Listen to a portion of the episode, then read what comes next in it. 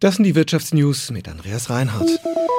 Die Mobilfunkmesse Mobile World Congress in Barcelona hat sich zurückgemeldet. Mit rund 2000 Ausstellern konnte man zwar nicht ganz an das Glanzjahr 2019 anschließen, damals waren es rund 400 Firmen mehr gewesen. Aber die Messe hat viel Aufmerksamkeit bekommen. Aus Barcelona Christian Sachsinger. Mit dem neuen 6G-Netz, das 2030 kommen soll, gab es zudem ein dominierendes Thema. Interessant auch, China scheint trotz US-Blockaden noch lange nicht abgemeldet. Der Netzausrüster Huawei verkauft seine Technik weiter rege an europäische Telefonkonzerne, die momentan mit 5G beschäftigt sind. Und die Geschäfte laufen anscheinend so gut, dass sich Huawei in Barcelona den größten Messestand leistete. Der Mobile World Congress gab sich diesmal als klimaneutrale Veranstaltung viel grüner Strom, Teppiche, die am Ende recycelt werden und nicht verbrauchtes Catering, das angeblich gespendet wird. Über den immensen Ressourcenverbrauch der ständig vorangetriebenen Vernetzung kann das aber nicht wirklich hinwegtäuschen. Unterkunftsvermittler wie Airbnb sollen nach dem Willen der EU-Länder künftig Daten mit Städten und Gemeinden teilen, unter anderem um besser auf großen Touristenandrang vorbereitet zu sein. Einen entsprechenden Gesetzesvorschlag der EU-Kommission stimmten die zuständigen EU-Minister in Brüssel jetzt zu.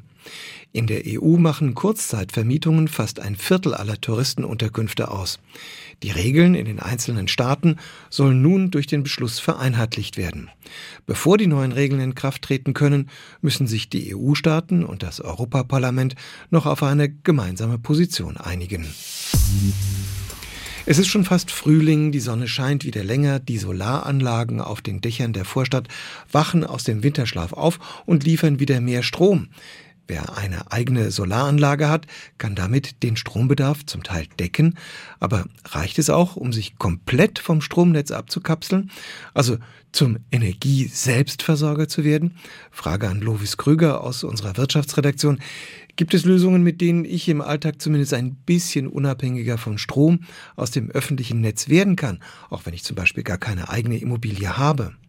Ja, na klar, Energieautarkie geht schon in einem ganz kleinen Rahmen. Ich mache mal ein Beispiel. Auf einer mehrtägigen Wanderung stellt sich ja zum Beispiel die Frage, wie bekomme ich unterwegs mein Handy geladen?